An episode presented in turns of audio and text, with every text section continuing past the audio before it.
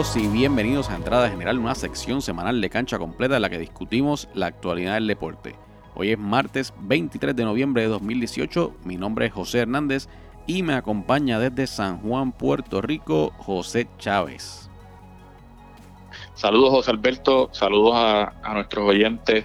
Eh, continúa la acción de la NBA slash Mixed Martial Arts. Vamos a discutir eso pronto. Eh, muchas cosas en el tapete, trade deadline de la NFL. Estamos ready para comenzar. Venimos duro como los puños de rondo, pero eh, antes de pasar a los temas, Alberto Sánchez nos va a estar acompañando un poquito más tarde.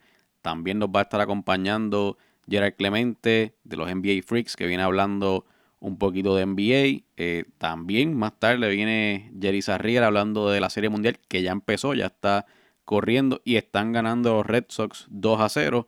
Así que mucho, mucho tema para hoy.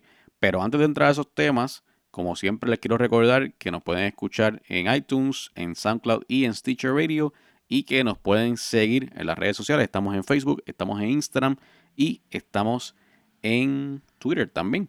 Este, de Instagram y las predicciones, ese tipo de cosas, vamos a hablar un poquito más tarde con Mr. 3 y 2. De eso hablamos cuando nos toca hablar de, de la NFL. Pero vamos a empezar con la NBA, Chávez vimos que hubo un poco de mezcla de deporte los otros días. Cuéntanos como fanático de los Lakers cómo te viviste esa trifulca del juego contra los Rockets. Bueno, pues comenzó la temporada eh, de los Lakers con puños y patadas, pero este análisis yo no lo voy a llevar a cabo solo. Eh, no me van a dejar solo en esto, así que le doy la bienvenida a nuestro colaborador y corresponsal del National Basketball Association, Gerald Clemente. Gerald, bienvenido al programa, ¿cómo estás? Saludos, Chávez, saludos, Alberto. Una vez más aquí, vamos a, vamos a empezar a hablar, vamos allá con los Lakers. Pues vamos a empezar rapidito. Este pasado sábado, 10 de octubre, los Lakers de Los Ángeles se enfrentaron a los Houston Rockets. Eh, el marcador de este juego acabó 115 a 124. Sin embargo, lo que cobró notoriedad en todas las redes sociales y en los medios de comunicación al otro día no fue el marcador final, sino la trifulca que se formó por el Campeonato Mundial en Parejas, en donde Brandon Ingram y su compañero eh, Rayon Rondo se enfrentaron a James Harden, que en realidad no tuvo ninguna participación en esa pelea, eh, y dejó solo básicamente a Chris Paul. Esto, el altecado comenzó con entre Brandon Ingram y James Harden. Eh, Brandon Ingram em, empujó a James Harden. a mi modo de ver, pues no, no, no había hecho nada que, que ameritara que él hiciera eso pero entonces de ahí se formó una discusión que ya poco a poco hemos ido leyendo en las redes sociales que tenía raíces en, hace varias temporadas atrás entre Chris Paul y Ray John Rondo, que parece que se tenían ganas. El argumento básicamente, para resumírselo a los, oyentes de entrada general, es que Chris Paul alega que Ray John Rondo lo escupió y pues ahí cuando él sintió que Ray John Rondo lo escupió, él lo señaló eh, y básicamente le metió el dedo en el ojo y le empujó la cara, con lo que responde Ray John Rondo con un puño ahí se desata la pelea. LeBron intenta eh, separar a Chris Paul, ahí entra Brandon Ingram a tratar de meterle un chip shot a Chris Paul en la cara. Así que ustedes se podrán imaginar, si no han visto los visuales, lo pueden buscar por YouTube. Eh, está muy interesante, es de las pocas veces que yo creo que, uno ve que los jugadores de NBA se dan de verdad. Eh, las suspensiones ya salieron, pero antes de hablar un poco de las suspensiones, quiero saber más o menos la impresión de Gerald sobre la pelea, si la viste y qué pensaste. Pues sí, Chávez, vi, vi la pelea, de verdad no, no es algo que me, que me agrade. Sí me sorprende porque es bien raro el puño en la NBA. De eso estábamos hablando antes de comenzar eh, a grabar con José Alberto es que posiblemente por eso Chris Paul tampoco estaba listo para el gancho de izquierda que recibió. Y es porque en la NBA normalmente no se, no se tiran puños. Lonzo Ball hizo un comentario una vez de que él no se metía en las peleas porque lo criticaron por involucrarse en una pelea él decía que en el NBA no se pelea, que para que él iba a perder el tiempo y involucrarse, pues fue bien, bien raro ver que se saliera de control la situación. Eh, Brandon Ingram, pienso que es el culpable principal porque estaba frustrado, por alguna razón estaba frustrado y se veía molesto y fue el que inició todo. Pero no puedo dejar pasar que lo que hizo Ray John Rondo, porque sí, para los que posiblemente ya todo el mundo lo ha visto, pero hubo videos el día después bastante detallados donde se ve claramente que Richard le escupe la cara a Chris Paul y para mí eso es una de las faltas de respeto más grandes en esta vida. Así que aunque el él carga con mucha de la responsabilidad de la situación, pero lo, encuentro como algo lamentable. Es lamentable porque mancha el juego, no, no, no, es lo que uno quiere ver como fanático que pasan este tipo de cosas en la cancha. Y si pueden mencionar, ¿verdad? Que ya salieron las suspensiones. Sí, esto, Brandon Ingram suspendido cuatro juegos, Ray, John Rondo suspendido tres juegos y Chris Paul suspendido dos juegos. Mira, yo, yo te quería comentar algo rápido eh, de las cosas que estoy de acuerdo contigo en principio de que es una situación penosa, pero me parece a mí que lo más que me sorprendió fue Brandon Ingram. Brandon Ingram es un jugador que para todos los efectos lucía, ¿verdad? Conocemos muy poco de él porque es un jugador bien joven que es este tipo super laid back, eh, que, en muchas ocasiones hasta se le ha pedido que sea un poco más agresivo en cancha porque no parece tener ese killer instinct. Y me sorprendió mucho que cuando se, se, formara la pelea, pues parece que él tiene como, no sé, eh, yo sé que eh, este juicio valorativo que estoy haciendo, ¿verdad? Es en la superficie porque yo no conozco a esta persona, pero eh, como que salió a un lado de él que yo no sabía que tenía. Me sorprendió mucho. De Rondo no me sorprende. Ray Rondo es un jugador que muchos eh, compañeros le han llamado un cáncer en el locker room, han dicho que él es un tipo bien problemático. sobre Rajon Rondo se ha dicho mucho. Eh, y eso no me sorprende del Chris Paul, es un jugador que a mí honestamente no me gusta sus manerismos en la cancha, siempre pienso que está peleando por todo, siempre pienso que tiene mala actitud, eh, no, es un, no, es un jugador que a mí me cae muy bien por su demeanor en cancha, así que esa trifulca entre ellos dos. Ajá. Sí, y, hablando de Chris Paul, esto es algo que también siempre se ha mencionado, y es como un rumor de pasillo. Los compañeros no se llevan bien con Chris Paul. Entiendo que hubo problemas y hubo rosas cuando estaba en los Clippers. Tan reciente como hace una hora, eh, sale, sale a través de Bleacher Report, John Rondo diciendo que está cansado de que la gente piense que Chris Paul es una buena persona y cuando él es un pésimo compañero de equipo y en los comentarios ¿verdad? de ese post de Bleacher Report eh, se mete Big Baby, Glenn Davis, y comenta, yo jugué con Rondo y jugué con los dos, y es cierto, Chris Paul es un pésimo compañero de equipo, así que esto es algo que, una reputación que él carga también, por eso posiblemente Rondo no se lleva bien con él y no, no le agrada dicen que la personalidad es difícil, que es un poco arrogante. Esas son las se nota, para mí. Yo no sé si tú, si tú compartes esa opinión, pero para mí se nota. O sea, en, su demeanor en cancha siempre está complaining, siempre está whining, siempre está peleando todos los calls de los árbitros. Pienso que es un jugador en términos generales que tiene mala actitud. No digo esto eh, para criticarlo en un vacío, sino para decir que pues que no me sorprende que la trifulca se haya formado entre ellos dos, pero sí, de verdad que quedé muy sorprendido con el demeanor de Brandon Ingram, porque para mí James Harden no hizo nada, me parece que ese empujón no, no lo ameritaba. Número dos, no me gustó su reacción al árbitro pienso que se le cuadró al árbitro, se le frontó, se le fronteó, como decimos en la calle, al árbitro y de verdad que pareció hasta intimidante. Me parece que tú nunca debes de intimidar a un árbitro así. O sea, me pareció, me pareció una persona que en ese momento no estaba en control de sus emociones y pues me preocupa porque no sé si eso es algo que él tiene adentro que no hemos tenido la oportunidad de ver. Eh, me parece también un poco eh, me, me, da lástima, quizás no, no puedo decir injusto porque no lo es, pero el, comentario de que él fue el instigator, porque en realidad su, su, empujón fue a James Harden. Me parece que lo de Chris Paul y Rondo es algo que se lleva cuajando por muchos años, que iba a explotar en algún momento, y yo creo que Brandon Ingram con el empujón a Harden fue como el detonante de que todos esos años que parece que Ray John Rondo le ha tenido ganas a Chris Paul salieran a flote, pero yo creo que independientemente de que eh, Brandon Ingram lo empujara en ese momento, eso iba a salir en algún, en, algún juego. Eh, así que pues me da un poco de lástima que lo llamen a él el instigator, porque pocas veces tú ves que llaman a un jugador un instigator por haber empujado a otro o haber agredido a otro que no tiene nada que ver en la pelea. O sea, porque realmente, si te pones a pensar fuera del puño que Ingram le metió a Chris Paul tratando de defender a Rondo, Ingram y Harden tenían su problema aparte. O sea, aquí Ray John Rondo y Chris Paul no tenían nada que ver en esta pelea. Así que nada, una, un suceso bien lamentable, pero que nos da un poco el, pie forzado para dar un update que entonces eh, en el día de ayer los Lakers eh, visitaron a los Spurs de San Antonio. Este juego lo perdieron 142 a 143. Eh, una, una, una, un desempeño super clutch de parte de LeBron James en el cuarto quarter para empatar el juego y llevarlo a overtime.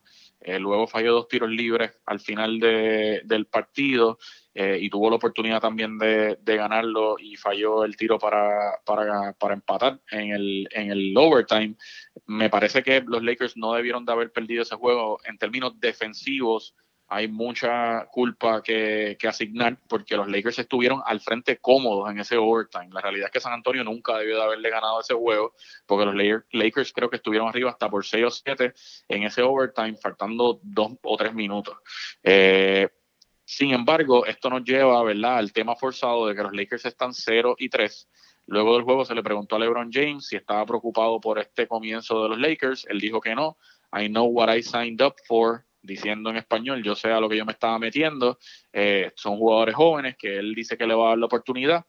Y nuevamente quisiera reiterar un punto que, quiero tocar con Gerard. Yo recuerdo estar hablando de LeBron el año pasado, antes de que comenzaran los playoffs y especulando que él iba a ser en la agencia libre. Y recuerdo bien claramente cuando Gerard nos comentó que, y nos dio todo su análisis, de que él entendía que en, la, en el momento en que se encontraba LeBron en su carrera era un momento de maximizar sus oportunidades a ganar campeonatos eh, y que por esa, por esa razón pues Gerard no encontraba que era probable que LeBron firmara con los Lakers y que probablemente firmara con un equipo que más le diera oportunidad de ganar un campeonato. A mí me parece que la opinión de Gerard, si bien es cierto que no llegó a ser cierta cuando LeBron eh, firmó con los Lakers, la compartían muchas personas, incluyéndome a mí, porque me parecía que era la contestación más lógica de que LeBron iba a querer capitalizar quizás firmando con, un equipo como los Philadelphia 76ers. Eh, cuéntame, Gerald, tú que eres fanático de LeBron, viendo a LeBron en esta etapa en donde está teniendo mucha paciencia, en donde ganar el campeonato no necesariamente este año es el norte para él. Eh, ¿Te has acostumbrado? ¿Cómo lo ves? ¿Qué piensas? danos tu opinión al respecto.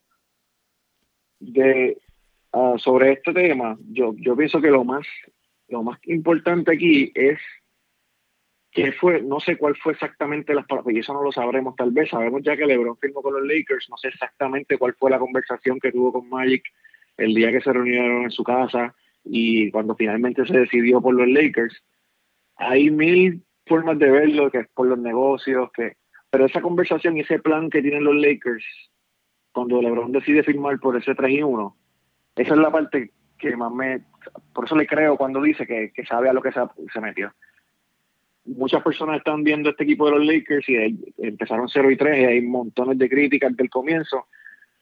Pero si tú estudias lo que se estaba diciendo y analizas lo que se estaba diciendo, este no es el equipo de los Lakers que los va a llevar otra vez a, competir por un campeonato. El plan no termina aquí.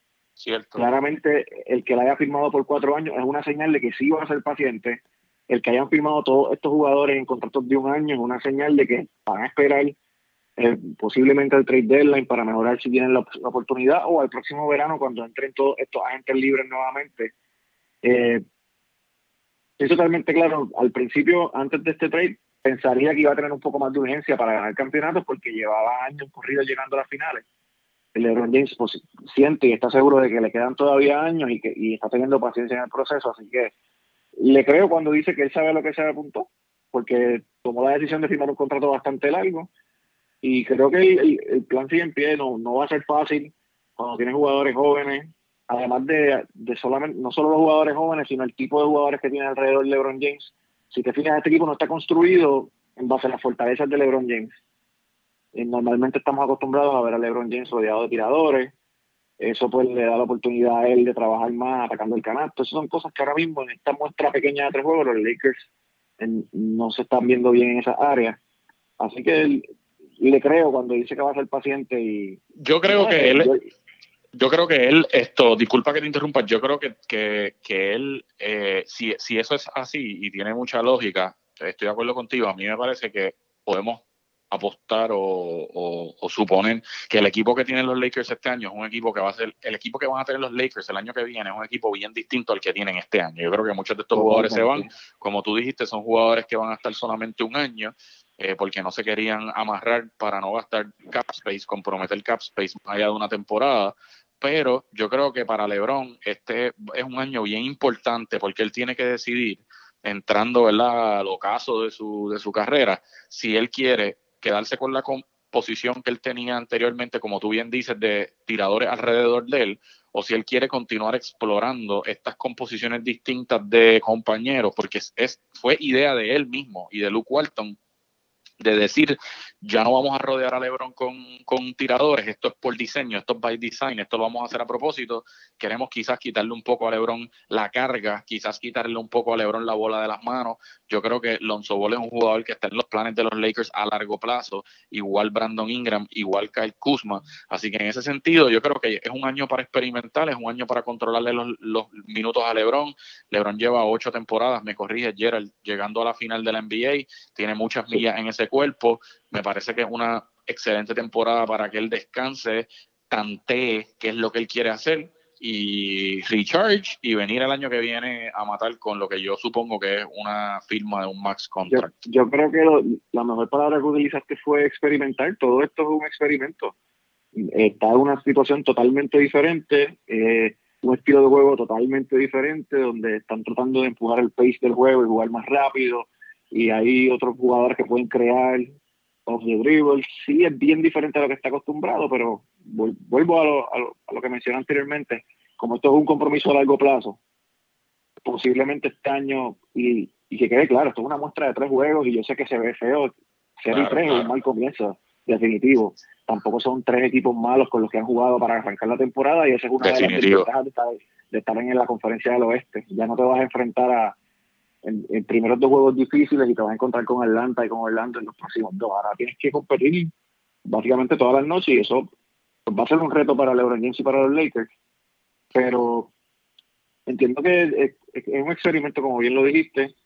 No, fanáticos de los Lakers, yo sé que es un poco frustrante porque tienen al mejor jugador del mundo en su equipo, esperarían resultados de inmediato, pero todo es un proceso. Así que vamos a ver cómo continúa. Así que tenemos que tener paciencia a todos los fanáticos de los Lakers, pero lo que sí está completamente abierto es el trono de la conferencia del Este con la salida de LeBron James. Y eso nos lleva al próximo tema. Los Toronto Raptors, Raptors están ahora mismo con un récord de 4 y 0. Nuevamente hacemos la salvedad. Gerald y yo estamos claros. No es nuestra primera temporada de NBA. Son bien pocos los juegos. El sample size de juegos que estamos analizando después, obviamente, son bien pocos. Es una temporada larga pero ya han habido unas pruebas en donde se van tanteando los luchadores.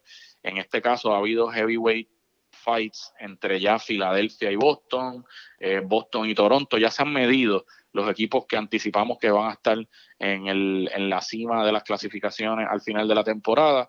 Y el equipo de Toronto se vio eh, bien superior frente a los eh, Boston Celtics esta pasada semana. Eh, quiero que me hables un poco de eso. Ese juego fue el viernes 19, se acabó 113 a 101.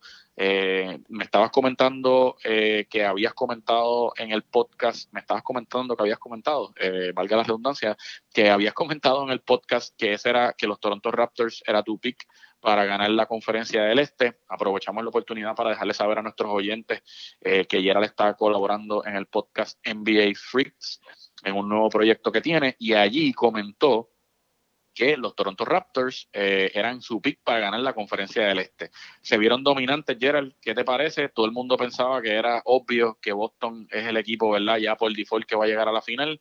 Háblanos de cómo los Raptors pueden sorprendernos. lo más, lo más importante y lo más que debe quedar claro a todo el mundo, nuestro oyente, y que a mí me sorprende mucho, cuando escogí a los Raptors ¿verdad? en el podcast, y ahora con estos cuatro juegos que ha demostrado que pensábamos, al verdad, antes de que comenzara la temporada, que era un hecho, que como los Celtics llegaron a las finales de conferencia sin Kyrie Irving y sin Gordon Hayward, cuando, se integraran este año, definitivo van a llegar a las finales. Siguen siendo los favoritos para llegar a las finales, pero no significa que va a ser un camino fácil. Yo creo fielmente que el cambio que hizo Toronto, por más, ¿verdad? aunque fue doloroso para, para la fanaticada, para DeMarcus Rosa, para Kyle Lowry, eh, más, más tomó decisiones bien difíciles al salir de Dwayne Casey, coach del año, decisiones drásticas, pero lo que recibieron a cambio con Kawhi Leonard, y hay que mencionar también a Danny Green, fue mucho mejor, es un upgrade, este equipo hizo, hizo un upgrade, y se ve mucho mejor de lo que se veía en la temporada pasada. Ahora mismo están entre los mejores, y volvemos, son cuatro juegos solamente, pero están entre los mejores 10 equipos en la liga en ofensiva y en defensa. Y esos son señales de que van en buen camino. Cuando, y esto es lo que he aprendido con el tiempo, cuando tu equipo, los equipos están en el, en el top 10 en defensa y en ofensiva, en lo que es eficiencia, esos son equipos que pueden contener para un, son contendores para un campeonato. Así que lo más importante de ahí es que Toronto es un enemigo serio para los Celtics en la conferencia del Este y que no hemos estado en ese juego. Aunque el juego fue bastante cerrado hasta el tercer quarter, estuve repasando el juego hace unas horas, el juego fue bastante competitivo. Eh, pero sí, los Celtics tienen un rival serio, la profundidad de los Toronto Raptors es totalmente clara. Ellos están comenzando el juego con, con Pascal Siakam, por ejemplo, en ese juego entiendo que empezaron con Pascal Siakam y Sergi Ibaka y sí. del banco con Jonas Valanciunas, Fred Van Vliet, Powell, eh, eh, OG Anunobi, que fue starter el año pasado, también venir del banco.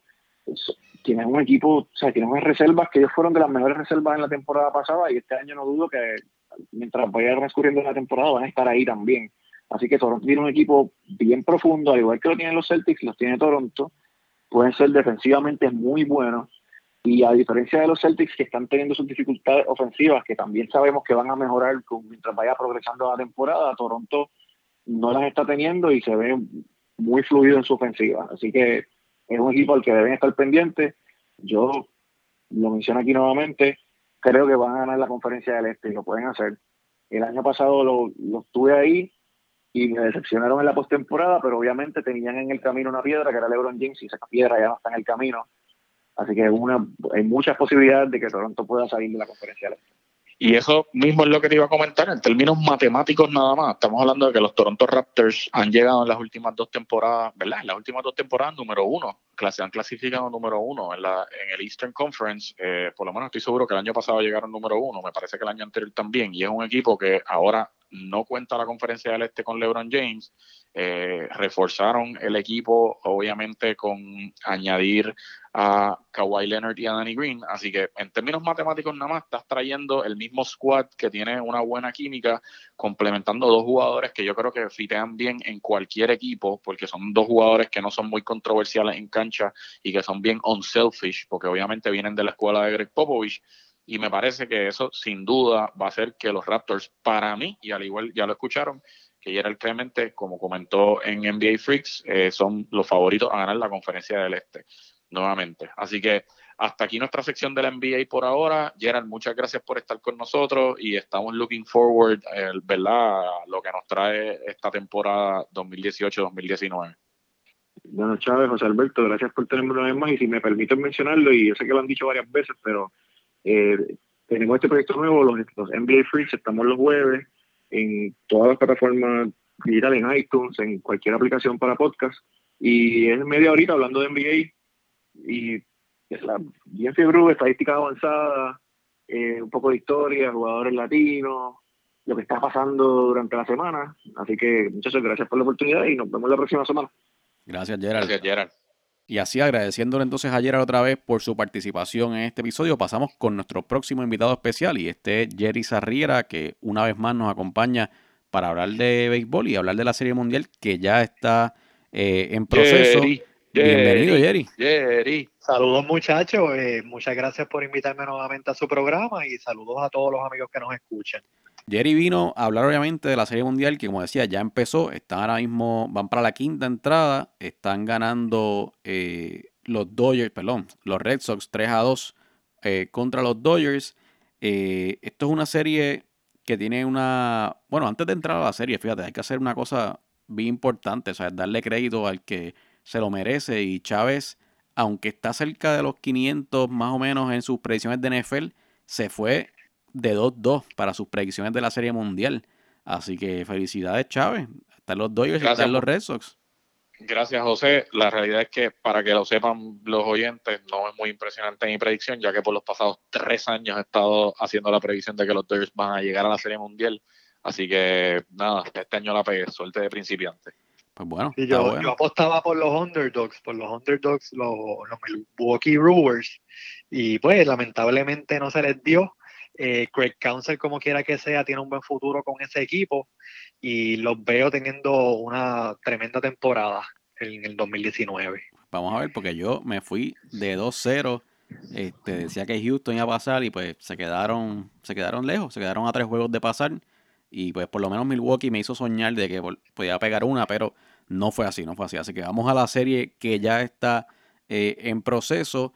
Eh, una serie que tiene la particularidad de que estos equipos no se enfrentaron durante este año, cosa que usualmente era tradicional antes del cambio de formato en donde se juegan más juegos de lo que antes era Interliga.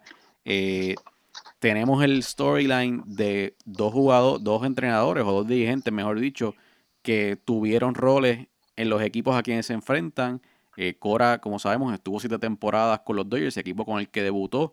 Batió 2.46 durante ese tiempo con, el equipo de Los Ángeles. Y Dave Roberts, aunque solamente estuvo un año en Boston, eh, tuvo tiempo suficiente para convertirse básicamente en una de las leyendas de los Red Sox después de aquella base que se robó eh, en el cuarto juego del ALCS contra los Yankees. eso fue en el 2004, ¿verdad, Jerry? 2004. En el 2004. Sí, así que vuelve a Boston otra vez, ahora del equipo contrario.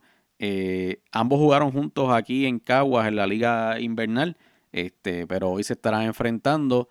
Y llega Cora, este, primer puertorriqueño como dirigente en, una serie mundial. Eh, le ganaron a Boston, dominaron la serie cuatro juegos a uno, perdieron el primero y después ganaron los próximos cuatro batearon 2.33 eh, durante esa serie, tuvieron un ERA un poco alto, cerca de los cuatro, eh, con cuatro puntos realmente de ERA, eh, ante un equipo que venía con una ofensiva súper fuerte. hubo un bateo muy oportuno de Bradley, hubo un buen bateo de Rafael Devers. Jerry, si tuviésemos que sacar las claves de este equipo para esta serie mundial, ¿a quién, ¿en quién tú te fijas? Sí, mira, pues de Boston eh, me fijo en Mookie Betts, quien apenas batió 205 de promedio en la postemporada de los pasados juegos y no la sacó del parque ni una sola vez. Eh, algo que vimos y lo estuvimos comentando hace un ratito es que en este primer juego de la Serie Mundial abrió el juego con un sencillo, se robó una base y anotó carrera o sea que probablemente ese sea el hit que, haya roto el hielo y de ahí en adelante pues podamos ver un, Mookie Betts como lo hemos visto durante toda la temporada dominando en, el bateo. Oye, y, esa base que se robó es bien importante porque garantizó para todos los estadounidenses un taco gratis el próximo primero de noviembre. Está esa promoción de Taco Bell de Steal a Base, Steal a Taco. Y literalmente después de como siete picheos eh, ya Mookie Betts consiguió ese taco gratis con esa base robada, así que los que están en los Estados Unidos que nos escuchan, el primero de noviembre de 2 de la tarde a 6 de la tarde pueden pasar por su Taco Bell más cercano y consiguen ese Doritos Locos Taco completamente gratis. No sé si eso aplica en Puerto Rico, pero estaremos pendientes, averiguaremos para ver lo que pasa. Así que, mm, además de Mr. Taco, ¿quién te eh, parece que es importante para estos Red Sox en la Serie Mundial? JD Martínez es sumamente importante que él continúe bateando como lo ha hecho. Hasta el momento ha bateado 3-13 de promedio con dos honrones y nueve carreras empujadas. Eh, en el juego de hoy, hasta el momento se ha ido de 2-2, incluyendo un doble y empujado una carrera. O sea que él tiene que continuar así de consistente, ya que la persona en el equipo, el el bateador número 4 y es el, el clean hitter del equipo y necesitan pues que él continúe con su producción. Eh, aparte de él, como bien mencionaste, Rafael Devers, quien está en su segunda temporada, eh, ha bateado 350 de promedio en la postemporada con un honrón y 7 RBIs. Él ha estado bateando en momentos oportunos en los cuales pues hay eh, corredores en las bases y ha empujado pues carreras. Entonces, eh, aparte de él, pues Jackie Bradley Jr. es otro de los jugadores quien estaba, lo, ponen a batear noveno y quien ha bateado con un promedio bastante bajito, para serte específico, 185, pero no obstante ha empujado nueve carreras. O sea que eso te deja ver a ti que en los momentos importantes, los momentos clutch, él ha sacado la cara por el equipo. Sí, así mismo. Y en esta serie, especialmente esta última contra Houston, eh, tuvo varios momentos bien importantes. Eh, si tuviese que sacar yo una de las piezas eh, claves de este equipo, me voy del lado del picheo. Y tenemos que hablar otra vez de David Price, que hemos hablado de él anteriormente cuando discutimos los temas de las grandes ligas. Eh, vimos que no había tenido un final de temporada, inicio de postemporada, tal vez como él hubiese querido. En esta serie contra Houston lanzó, eh, tuvo dos salidas, lanzó 10.2 entradas, permitió 8 hits, 4 carreras limpias, dio 4 bases por bola y ponchó a 13, pero lo importante fue ese quinto juego que tiró 6 entradas con solamente 3 hits y ponchando a 9 bateadores de los Astros. Así que aún sin ser el pitcher más importante de Boston, me parece que es un pitcher importante en el sentido de que hay que ver qué es lo que va a traer, cuál versión de David Price es la que vamos a ver en esta serie mundial y en la medida en que él pueda aportar, pues el equipo entonces de Boston tiene mejores posibilidades de, conseguir el campeonato. También otro pitcher del que hablamos eh, del que hablamos anteriormente en los programas fue de Craig Kimbrell, el cerrador del equipo de Boston.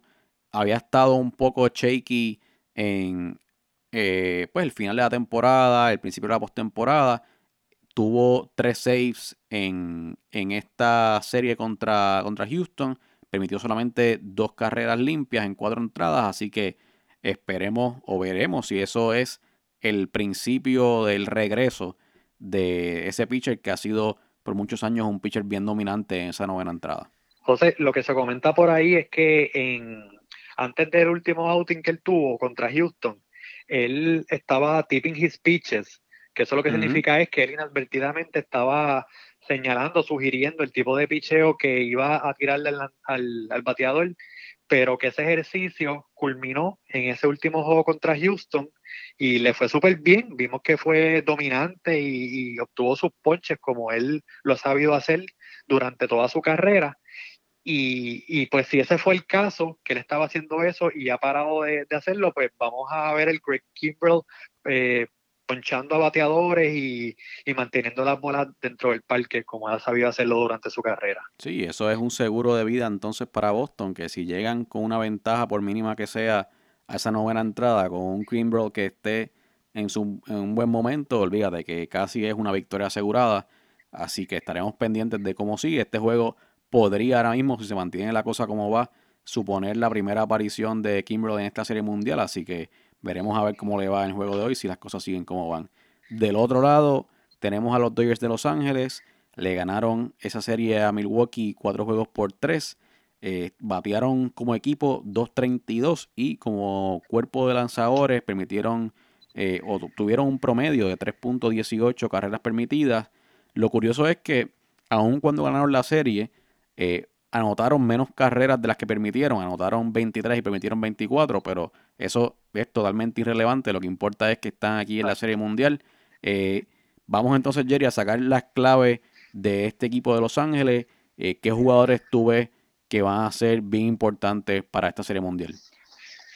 Bueno, hemos visto el bullpen de ellos en el NLCS, tuvo una efectividad de 1.45 eh, hemos visto que ha sobresalido, ha sobresalido en ese bullpen que Jansen, Pedro Baez y Ryan Matson, que a, los tres los vimos en estos últimos juegos contra Milwaukee y los tres estuvieron dominando. Sí, y como habíamos hablado, Jansen tampoco había tenido una temporada tan buena como, como estamos acostumbrados a ver de él.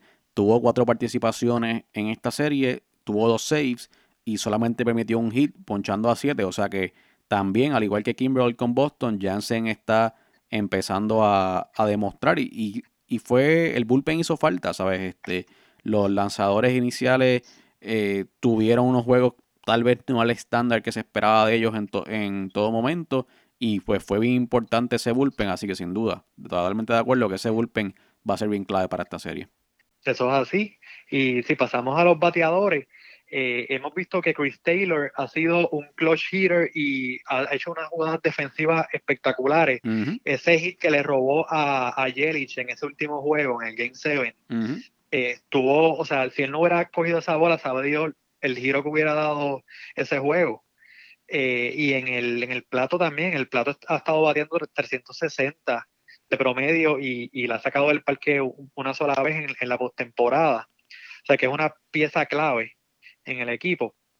Y aparte de él, hemos visto a Manny Machado, que aunque el promedio no, no sobrepasa los 250, sí la ha sacado del parque tres veces y sí han empujado nueve carreras. Fíjate, y en esa serie de, de campeonato subió el promedio, porque obviamente le fue bastante flojo en la serie contra Atlanta, pero en la de campeonato promedió 2.96 este, y dio uno de esos honrones que tú decías con, con tres impulsadas. O sea que se está viendo que está despertando un poco el bate de Manny, al igual que sus técnicas sucias que él tiene también para, para desconcentrar o sacar ventaja contra otro equipo.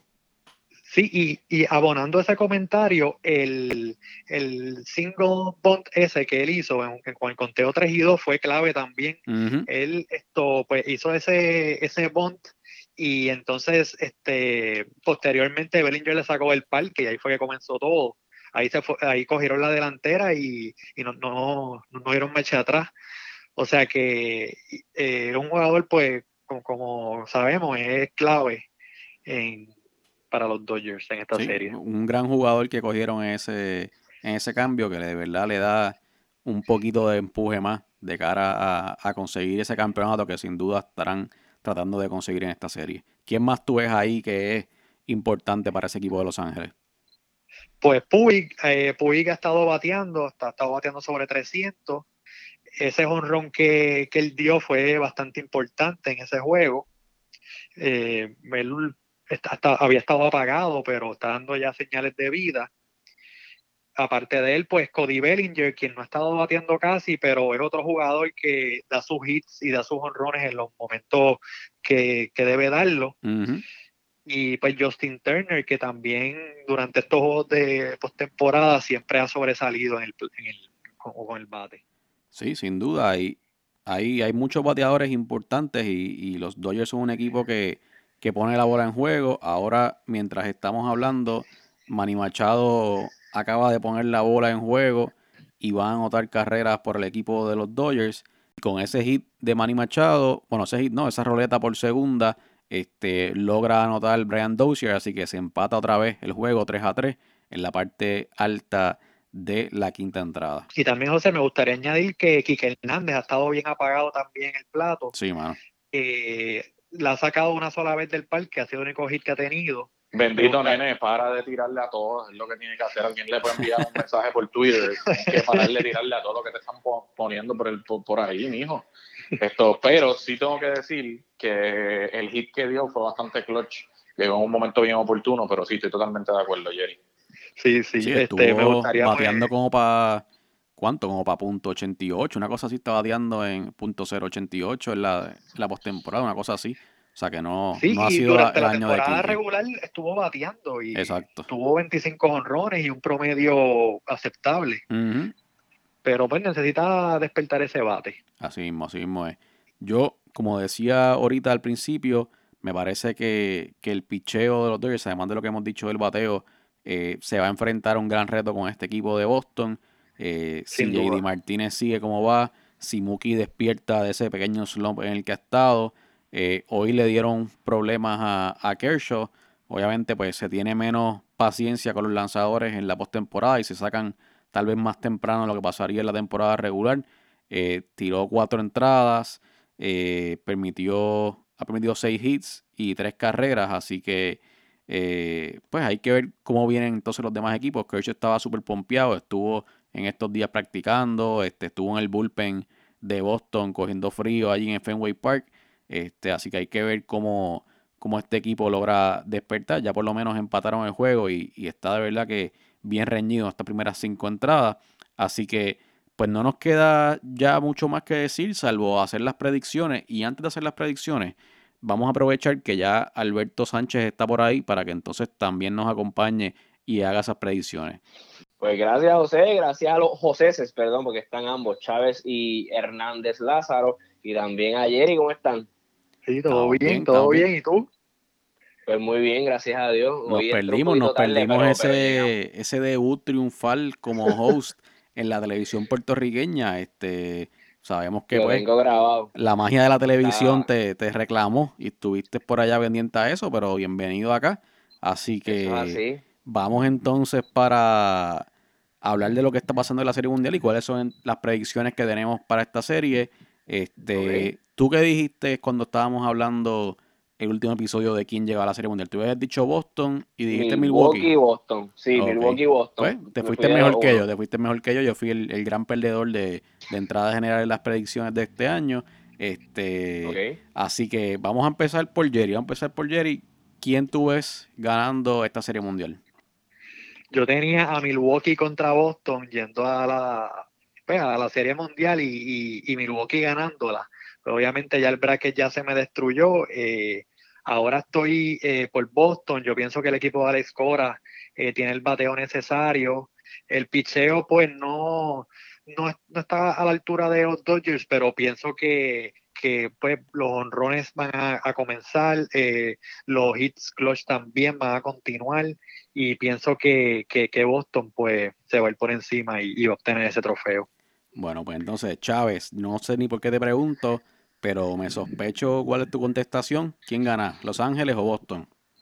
Pues la realidad es que te va a sorprender. Eh, yo de verdad que deseo equivocarme, pero me parece que los Red Sox ganan la Serie Mundial en seis juegos. Tuve la oportunidad de, de ver esa serie de Houston. Houston es un- sin duda el equipo campeón defensor que tenía las herramientas a mi modo de ver para llegar a la Serie Mundial nuevamente y no lo lograron hacer precisamente porque el equipo de Boston es así de bueno y, y le ganaron relativamente rápido en la serie, no fue una serie a siete juegos, que era lo que yo quizás pensaba, eh, y, yo creo que eso me, me convenció de que, los, de que los Boston Red Sox van a ser los próximos campeones del MLB.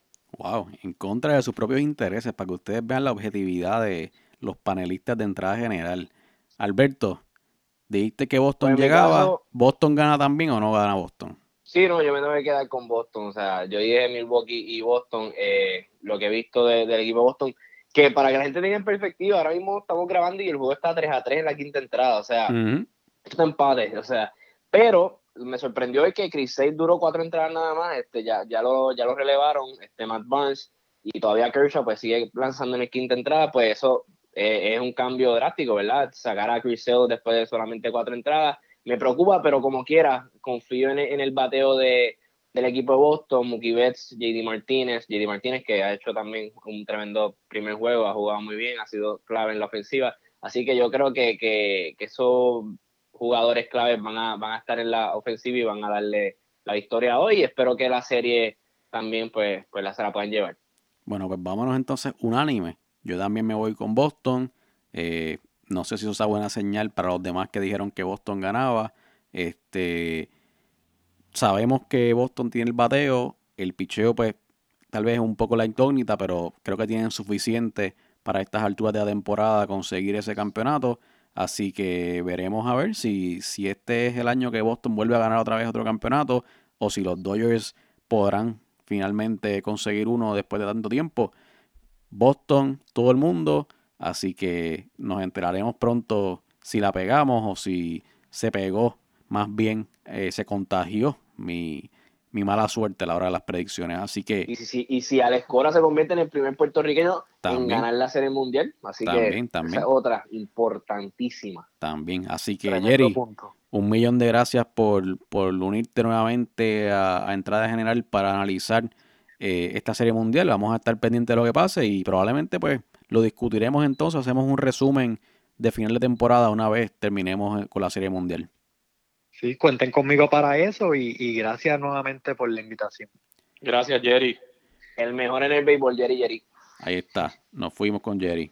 Pasamos ahora del béisbol de las grandes ligas a el fútbol y tenemos que hablar lamentablemente del Real Madrid porque han estado en una situación bastante difícil de explicar, bueno, no de explicar, pero bastante difícil de aceptar, más bien yo diría. Pues este domingo, eh, domingo 28 a las 11 y 15 de la mañana, hora de Puerto Rico, tenemos uno de los partidos más importantes en el calendario futbolístico mundial. Tenemos ese clásico en vivo desde el Camp Nou. Eh, la semana pasada estuvimos hablando del Barça que se enfrentaba al Sevilla. Recuperaron el liderato con su victoria 4 a 2, pero fue una victoria agridulce después que Leo Messi sufriera una fractura del radio de su brazo derecho que lo va a tener fuera. Aparentemente dicen los médicos del Barça por tres semanas. Me sorprende que vaya a volver tan rápido. Se pierde varios partidos, incluyendo el de la Champions de mañana y incluyendo también el del clásico de este domingo. Eh, de otro lado, ya cuando el Barça había recuperado el liderato en ese juego contra el Sevilla, el Madrid ya había perdido 1 a 2 contra el Levante y por los demás resultados que hubo esa jornada acabaron en la séptima posición de la tabla de la Liga Española. Solamente tienen cuatro puntos de los últimos cinco partidos en liga y han perdido tres de esos cinco. Este, aún así, con lo mal que están jugando, todavía están a cuatro puntos del líder. Así que este clásico es bien importante. Eh, con la derrota del domingo, aun cuando perdieron, pusieron fin a una sequía goleadora que fue la peor en su historia. Llevaban 465 minutos sin marcar.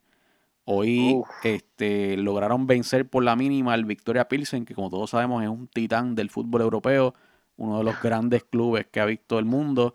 Eh, no fue una victoria que convenció. Sigue Junior Lopetegui la cuerda floja, aunque desde el equipo dicen, desde el club, que no lo van a cambiar, que se va a quedar ahí por el momento.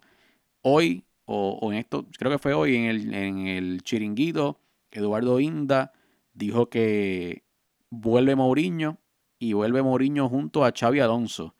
Probablemente al final de esta temporada, eh, probablemente esperen, o sea, no va a ser ahora inmediatamente, pero me preocupa. Pero antes de hablar de Mourinho, antes de hablar de Lopetegui, vamos a hablar del clásico. No está Messi, no está Cristiano, un clásico totalmente distinto, no está Iniesta. Eh, Alberto, siguen el Barça en el liderato, se mantiene el Barça en el liderato después de este juego contra el Real Madrid. Pues mira, eh, eh, este juego en el Camp Nou, Messi no va a jugar, este, también hemos visto que no está Xavi, ya no tiene Iniesta, son jugadores que pues nunca se habían visto que esos tres jugadores no estén, ¿verdad? Y, pues el Barcelona tiene que, ver el medio campo que va a hacer, pero Luis Suárez también tiene, tiene un gran trabajo, pero yo creo que el Real Madrid eh, puede dominar este partido, porque obviamente esto es un clásico, esto, esto, esto es diferente. Ellos, ellos juegan diferente los clásicos, esto no, no importa en, qué posición estén, los clásicos son los clásicos y, definitivamente hace un juego bien diferente. Y yo creo que el Real Madrid esto le puede servir de motivación y, y pueden empezar a, a, subir escalones poquito a poco, pero tiene que ser desde ahora. Y yo creo que este es el partido clave para entonces resurgir esta temporada y empezar a que, a que, a que empiecen los resultados buenos. Y yo creo que tienen el plantel para hacerlo. Gareth Bale, Karim Benzema tienen que estar bien, bien, bien, este, ¿verdad? Concentrados. Marco Asensio, Casemiro, esos jugadores creo que pueden hacer la diferencia en ese partido.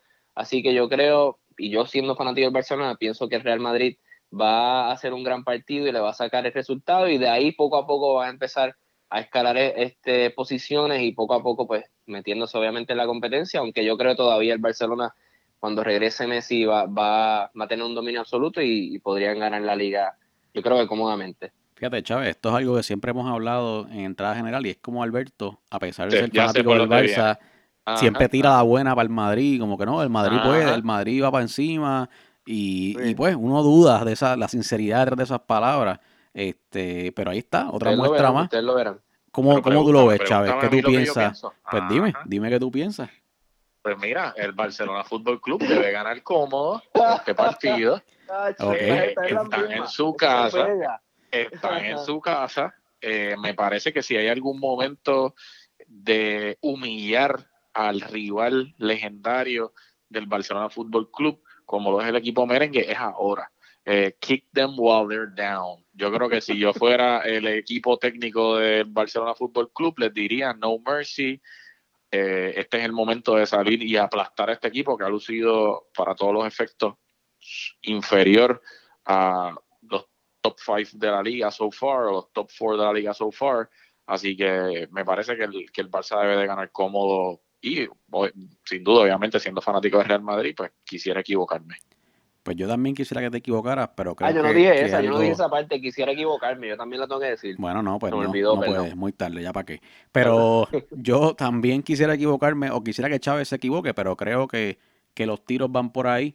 Este, me parece que, que el Madrid no ha dado señales de una mejoría y hay unas deficiencias bien claras en el ataque, aun cuando el Barça precisamente está teniendo problemas en la defensa, no he visto un cambio que me haga sentirme optimista de que este va a ser el juego, que las cosas van a empezar a, ir a favor del Madrid.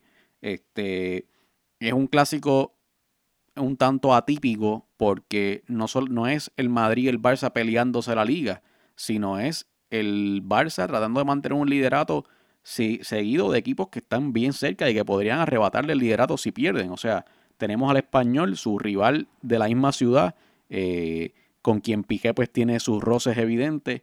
El, el, español está a un solo punto del Barça.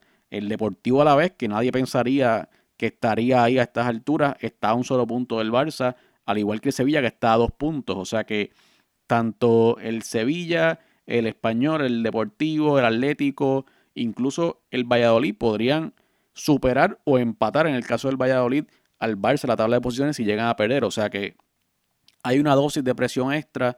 Eh, hay que ver cómo se adapta el Barça con la salida de Messi. Dembélé ha estado un poco inconsistente. Eh, Suárez está despertando, jugó muy bien eh, el último juego contra el Sevilla. Así que veremos qué trae, pero desde el punto de vista del Real Madrid me preocupa. Cuéntame, Alberto. ¿Tú crees que en otra época ya Lopetegui no hubiera estado dirigiendo al equipo Real Madrid? O sea, si estamos en esta época que han, habido unos cambios drásticos con la salida de Cristiano Ronaldo, yo, yo pienso que si esto fuera en otra época, ya Lopetegui estuviera fuera de, la dirección técnica de Real Madrid. Fíjate, podría ser. Yo creo que le están dando un poco de, del beneficio de la duda porque, pues, como tú dices, el cambio de la salida de Cristiano eh, resulta, resulta fuerte, ¿sabes? Tener a Cristiano, que es el máximo goleador del Real Madrid, este, o, que se vaya Cristiano, pues te hace un hueco y realmente la dirección deportiva tiene que estar consciente de que ellos no hicieron lo suficiente para suplir esa falta de goles. O sea, que dejaron a Lopetegui un poco ahí a la deriva sin un goleador que pueda ser el líder de ese equipo. Así que Siguiendo en esa línea de Lopetegui, como les decía, se suena eh, Mourinho junto con Xavi Alonso en 1 y 2 en ese banquillo del Real Madrid. Eh, Chávez, yo no sé si estarías de acuerdo, pero a mí me preocuparía muchísimo que volviera Mourinho al Real Madrid, especialmente como le ha ido en el United, como le fue un poco en el Chelsea al final. Eh, y pues volver otra vez a esa época del Madrid y el Barça con Mourinho eh, sería difícil, sería difícil como fanático. ¿Tú recibirías a Mourinho con los brazos abiertos? No, yo pienso que es eh, su estadía fue bien polarizante, eh, drenante emocionalmente, con todos los mind games, con todo lo que se hacía en la prensa, con todo el drama, o sea, era casi como un reality show cuando, cuando Mourinho estaba en el Madrid. Eh, claro, no está la figura de Ronaldo, que yo creo que también en contraposición con las exigencias del al estilo de Mourinho, pues quizás, y otros jugadores que se han ido yendo, eh, causaba más, más roces pero de verdad que no, de verdad que me, me parece que pues hizo, eh, tuvo buen desempeño en la Champions, eh, hizo lo que tenía que hacer, eh, aunque en otros renglones pues se quedó corto, pero me parece pues que ya ese tiempo pasó y debemos de movernos a buscar otra persona. la figura de Xavi me sorprende un montón, no sabía ni siquiera que estaba in the fold para estar número dos ahí. Eh, pero nada, no, no sé si ustedes saben o tú sabes de, de, el shortlist de otros potenciales candidatos que haya, más allá de lo que me estás diciendo, pero yo no, no recibiría a Mourinho con, brazos abiertos. Sí, By ¿vieron la pelea? La que él, no pelea, pero cuando se agitó, cuando el Chelsea empató el partido en, el estadio del Chelsea contra el Manchester, que vino un uno de los el utillero del, equipo del equipo del Chelsea. Exacto le pasó por al frente y parece que le hizo un gesto que Mourinho se paró a las millas y le, le, iba a ir encima, pero tú sabes que ahí siempre hay mucha, mucha gente al frente de los banquillos. Este, un guardia salió, lo, lo, aguantó, pero fue todo un drama porque fue ya el minuto complementario, así que empató el superclásico de, de Inglaterra, que era Chelsea y Manchester, pero Mourinho pues no se podía quedar callado y ya tú sabes, le brincó encima. Precisamente lo, que, lo que queremos evitar en el Madrid. Exactamente. Yo creo que ya fue una figura de transición que hizo un poco de bien, cambió la mentalidad del equipo y los puso pues en el camino hacia lo que han conseguido en estos últimos años, pero ya, gracias Mourinho, pero no tienes que volver, no te preocupes. Este, esperemos que lo escuche y que se quede por allá por Inglaterra y no venga, no venga al Madrid. Así que ya saben, este domingo a las 11 y 15 horas de Puerto Rico, ese clásico Barcelona-Real Madrid. También mañana juega el Barcelona en la Champions a las 3 contra el Inter, que con ese equipo están empatados eh, a seis puntos en la clasificación del grupo B. Eh, si quieren ver otro partido, hay varios este fin de semana, pero les voy a dejar uno también mañana. El Borussia Dortmund, que está líder de la Bundesliga alemana, se enfrenta al Atleti de Madrid. Eso es a las 3 desde el Signal Induna Park allá en Dortmund. Así que con eso acabamos el fútbol. Nos vamos a la NFL. Chávez otra vez, para variar, se fue de 3-2. Pero se fue de 3-2 un poco apretado porque primero los Saints le ganaron por la mínima 24-23 a los Ravens. Y en el último juego del domingo, que era el que iba a definir si estaba por encima o por debajo de los 500, Pat Mahomes te cargó en sus brazos con sus cuatro touchdowns y, pues te llevó, te llevó a estar por encima de 500. Kansas City ganó ese juego cómodamente 45 a 10 sobre los Bengals. Eh, estamos ya acercándonos un poco al trade deadline en la NFL. Ha habido un par de movimientos. Cuéntanos qué está pasando en la NFL en, esta, en estos días. Pues mira, en términos de trades, eh, los New York Giants cambiaron al cornerback Eli Apple. Muchas personas pensaban que a lo mejor iban a cambiar a otro Eli, Eli Manning, pero no, fue Eli Apple. A los New Orleans Saints, eh, este, esta, este cambio particularmente importante. Otro cambio que se dio eh, esta semana, que es muy importante, es el de los Dallas Cowboys, que adquirieron al wide receiver Amari Cooper de los Oakland Raiders por un first round draft pick. La realidad es que, a mi modo de ver, eh, los Dallas Cowboys dieron demasiado por este jugador.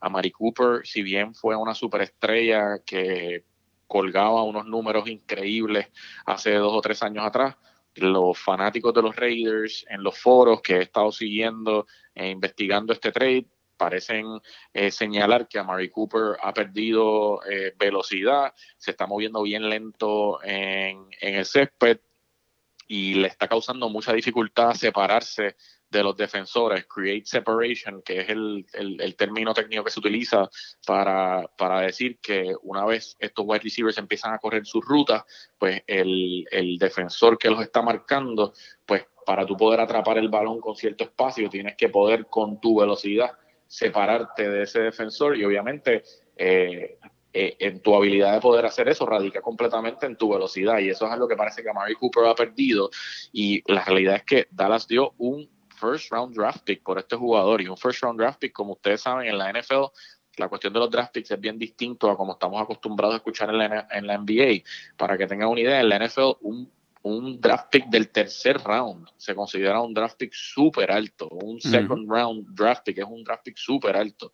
Eh, así que eso, esos draft picks valen oro en la NFL y el hecho de que Dallas haya dado un first round draft pick por él me sorprende muchísimo. Eh, Jason Garrett estuvo hoy en los medios, el, dirigente de los Cowboys, defendiendo el trade.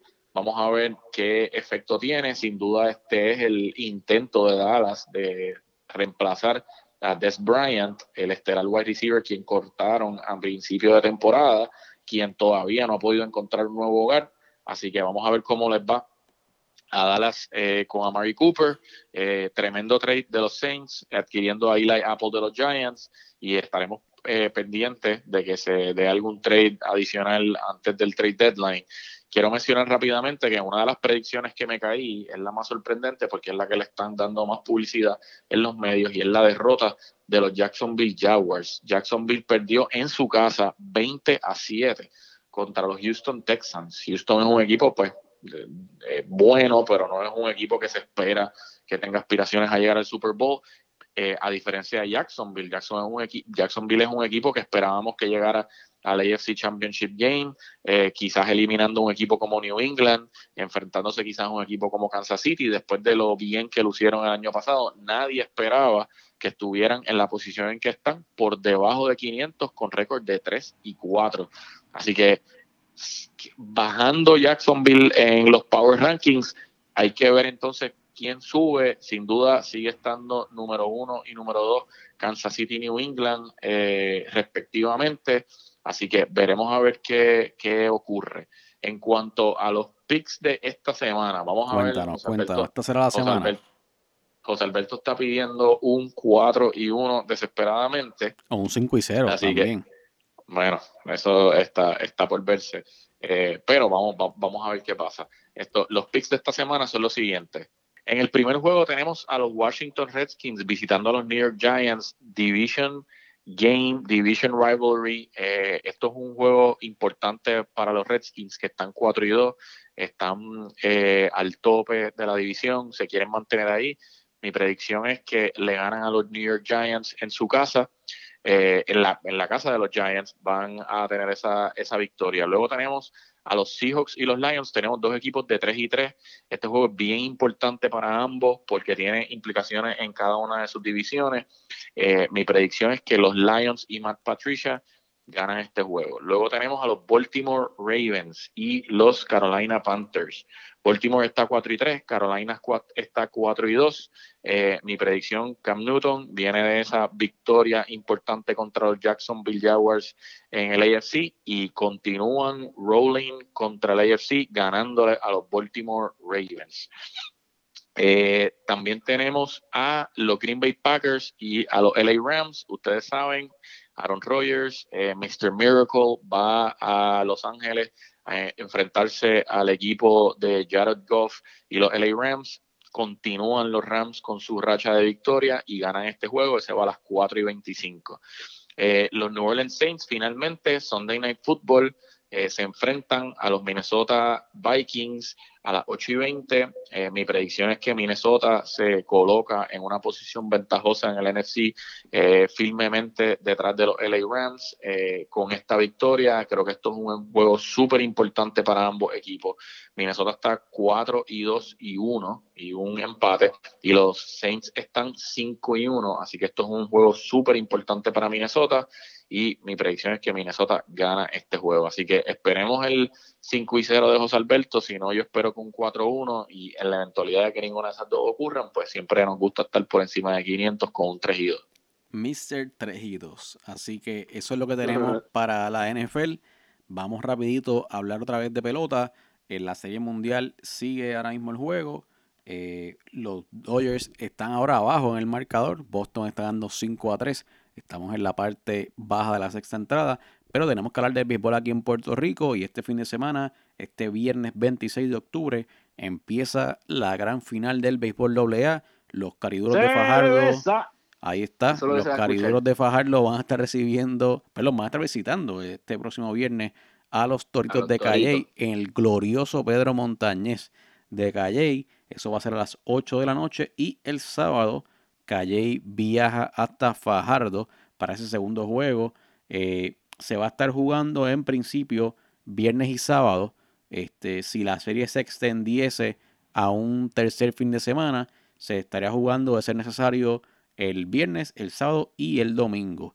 Así que ya estamos. Lo que quedan como máximo son siete juegos de AA, temporada larguísima. Estamos a otro lado. Calley versus Fajardo. Yo me voy personalmente con Calley. Creo que están demasiado duros, mucho picheo, mucho bateo. Están en un momento eh, caliente ahora mismo en la temporada. Así que aún con el picheo que tiene Fajardo, lo que pueden hacer, creo que Calle puede hasta barrer esta serie. Alberto, ¿tú cómo lo ves? Yo lo veo igual. Yo creo que si Fernando Cabrera lanza todos los partidos por los toritos, gana. No, pero mentira, no. Eh, tiene un gran picheo los dos equipos tienen buenos lanzadores, pero yo creo que, los Toritos tienen, tienen la ventaja un poquito más en, ese, en ese renglón. Y también, pues, si no visitan a los que lo están patrocinando, si no visitan esos lugares que, están patrocinando en el estadio Pedro Montañez, se les va a hacer más fácil. Poca gente va a entender mi comentario, pero ahí lo, ahí lo dejo. Ahí lo deja, ahí lo deja. Bueno, pues con ese comentario, yo creo que lo podemos dejar ahí. Ahora sí. ¿Qué ustedes creen, muchachos? Vamos a dejarlo ahí, vamos a dejarlo ahí. Este, bueno, espérate, antes de dejarlo ahí, antes de dejarlo ahí, Chávez, había que contar algo importante que teníamos que. Cuéntanos, cuéntanos. Ah, sí, sí, sí, tienes toda la razón. Eh, queremos aclarar a un oyente que recientemente nos preguntó sobre la dinámica que se da al final de cada programa y el vamos a dejarlo ahí, que es algo que comenzó normalmente porque pues cuando íbamos a terminar el podcast y no teníamos más nada que decir, pues le preguntaba a José Alberto, porque nosotros obviamente estamos grabando este programa por teléfono, así que como no nos estamos viendo las caras, pues eh, vocalmente preguntamos si no hay más nada que discutir y terminamos el programa. Pero, como dice nuestro amigo Alberto Sánchez, pero eh, se ha formado la costumbre de que cada vez que José Alberto y yo decidimos acabar el programa, Alberto viene con una interrupción con un dato Una curioso. al- de interrupción es lo que viene por ahí. literal de cosas que él se acuerda, porque se acuerda de ellas en el momento que vamos a dejar de grabar el programa y pues se ha convertido en uso y costumbre. Eh, Alberto Sánchez pues se pone a buscar los datos en los lugares más recónditos de, de su celular o computadora para entonces decirlo al final del programa y no permitir que terminemos de grabar. Fíjate, yo Ahora creo mismo, que- mientras tú estás hablando, yo estoy buscando ahora mismo para ver qué, yo puedo creo, decir, pero yo creo que eso, si yo creo que eso es un fake, porque yo creo que Alberto se pasa la semana entera buscando datos que él puede tirar en este momento y los va recopilando y de repente dice, ajá, llegó, llegó mi momento de brillar y aquí voy, plap, y lo tira. Así que vamos, no le demos break, pues si no tiene ninguno, no le demos break, vamos a dejarlo ahí. Les vamos a recordar como siempre que nos pueden escuchar en iTunes, en SoundCloud y en Stitcher Radio, que si les gusta este contenido, compártelo con sus amigos, con sus familiares, dejen un review, dejen un rating, que eso nos ayuda a seguir llegando a más gente y que nos pueden seguir en las redes sociales. Estamos en Facebook, estamos en Instagram y estamos en Twitter. Y probablemente, si la cosa eh, va como esperamos, este viernes vamos a estar tirando algo por, eh, por las redes sociales, probablemente a través de Instagram, porque va a haber el duelo del año en la AA. Félix, Jean Félix Yeah. Ortega se va a estar enfrentando a Fernando Cabrera allá en Calle, Uh. así que posiblemente eh, va a haber algún representante de entrada general allí y estaremos pendientes de eso. Síganos por las redes sociales para que puedan ver lo que está pasando allá desde el parque en Calle. Así que ahora sí, nos fuimos. Hasta la próxima. Bye.